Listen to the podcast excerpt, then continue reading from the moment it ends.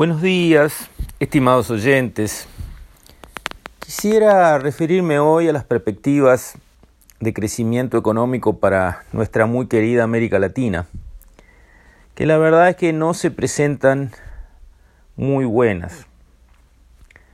En los años 60, América Latina capturaba casi el 7% del comercio mundial. Hoy en día estamos en menos del 5%. Eso nos hace pensar que hemos perdido pie en el contexto internacional. Nos hemos vuelto menos importantes en materia de comercio y ya sabemos que el comercio es la gran generadora de riquezas que siempre tuvo la humanidad. Por ejemplo, el único que está entre los 15 más grandes exportadores del mundo es México. Lo que está mostrando que América Latina no viene evolucionando bien. Por otra parte, Asia está en el extremo opuesto. Estaba en mitad de tabla en materia de exportaciones hace 20 años no más y hoy Asia es el puesto primero lejos en la tabla de los grandes exportadores del mundo. Y si miramos el futuro ahora, y eso es mirar la inversión, miramos la inversión extranjera directa, que es una manera importante de mirar cómo va a marchar la economía en años venideros, vemos que la inversión extranjera directa no crece en América Latina, pero sí crece en Asia. Y entonces nos tenemos que poner a pensar qué pasa ¿Por qué la inversión extranjera va a Asia y no viene a América Latina? Los que analizan estos temas se orientan hacia dos líneas de razones. La primera seguramente es un tema de nivel educativo. Las inversiones masivas, grandes, violentas, van a los sectores de punta, a las tecnologías, las comunicaciones, la alta bioquímica, la alta genética. Esos sectores de punta necesitan un nivel de las personas que trabajan en ellos muy alto, buen nivel educativo. En eso en América Latina venimos perdiendo pie.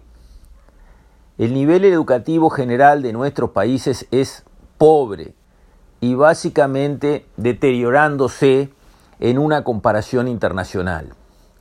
Una medida que son las pruebas PISA, que se hacen en todo el mundo, que son las mismas preguntas, la misma evaluación para todos los muchachos en todo el mundo y esas evaluaciones medidas con los mismos criterios, muestran esas pruebas en forma irrefutable que muchos países asiáticos están dando pasos de gigantes en la formación de sus nuevas generaciones y nosotros en América Latina no.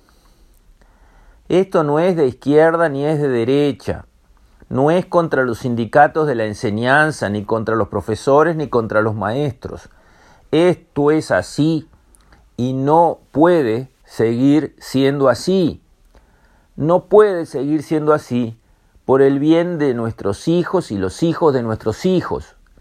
Tenemos que dar un golpe de timón en la educación en nuestros países para que nuestros muchachos, especialmente aquellos que vienen de zonas económicamente más desfavorecidas, consigan altísimos niveles de educación.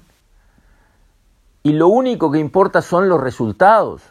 No importa decir aumenté el presupuesto en educación en este periodo de gobierno. Y si los resultados fueron un desastre, si los chiquilines abandonan la escuela y el liceo, si salen sin saber ni leer ni escribir, si son incapaces de hacer operaciones matemáticas más o menos razonablemente complicadas, si no manejan inglés, si la computación les parece un misterio, ¿Qué quiere decir que aumenté el presupuesto para la educación si los resultados son catastróficos? Y vaya si está pasando eso en muchos de nuestros países con chicos justamente que vienen de los barrios donde tendríamos que concentrar nuestros recursos para asegurar los mejores resultados por aquello de buscar la igualdad de oportunidades. Entonces, la educación es un punto que nos compete a todos. Nuestros gobiernos tienen que tomar ese desafío y resolverlo. No importa de qué partido político sean, necesitamos ganar la batalla de la educación. La segunda línea de razonamiento que está afectando la capacidad de América Latina para recibir inversiones es el tema ideológico. Cuando uno habla con empresarios que pueden invertir en cualquier país del mundo, y además invierten en cualquier país del mundo, se empieza a escuchar opiniones como esta. Me cansé de América Latina. Me cansé de los sindicatos, de los gobiernos, más o menos corruptos, de los sindicatos, más o menos agresivos, de los trabajadores, que tienen sus cabecitas pensando en la lucha de clases y en ver cómo evitan ser oprimidos. Todo eso, ¿saben qué? Me cansó. Me voy a invertir a lugares donde la gente quiere ganar plata toda, de la pobre a la rica pasando por el medio, que hace mucho rato que no piensa en lucha de clases, ni en opresión de los patrones, ni en ninguna de esas bobadas. Todo el mundo está para trabajar fuerte y ganar la mayor cantidad de plata que puede y con eso todos andamos bárbaros. En América Latina es un debate ideológico permanente, es una historia sin fin, es una manija de los sindicatos que en algunos países están más violentos como en el Uruguay, que ocupan fábricas, hacen huelga, presionan, apretan al gobierno para que en los consejos de salario se marquen pautas que hagan ganar y ganar y ganar salario real a los trabajadores, así aumente o caiga la productividad, a nadie le importa, así el trabajo esté bien hecho o mal hecho, a nadie le importa. Y los empresarios saben qué, en última instancia son libres y votan con los pies, se van. Y ese es otro problema que en América Latina existe. Y es así, no se lo puede barrer abajo de la alfombra. No se puede mirar esta realidad con cara de yo no fui, como hacen los líderes sindicales que dicen, no, pero no son tantas las ocupaciones, son poquitas, pero no es un tema de cuántas ocupaciones hay, es un tema de situación de marco legal.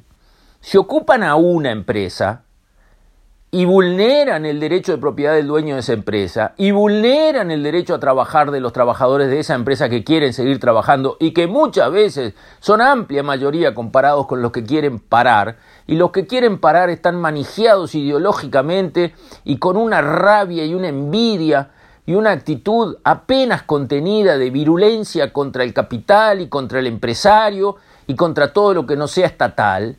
Bueno, si eso está funcionando así en este país, una empresa que se ocupe ya le da una alerta gravísima a todos los empresarios porque los empresarios son jugadores de ajedrez. Descuentan la próxima jugada y la siguiente y la siguiente. Si ocuparon a este, ¿cuándo me va a tocar a mí? Y si corro riesgo de que me toque una medida de este tipo, ¿para qué voy a invertir? ¿Por qué no levanto mis equipos y me voy? Los empresarios piensan así cosa que parece que los líderes sindicales no consiguen comprender.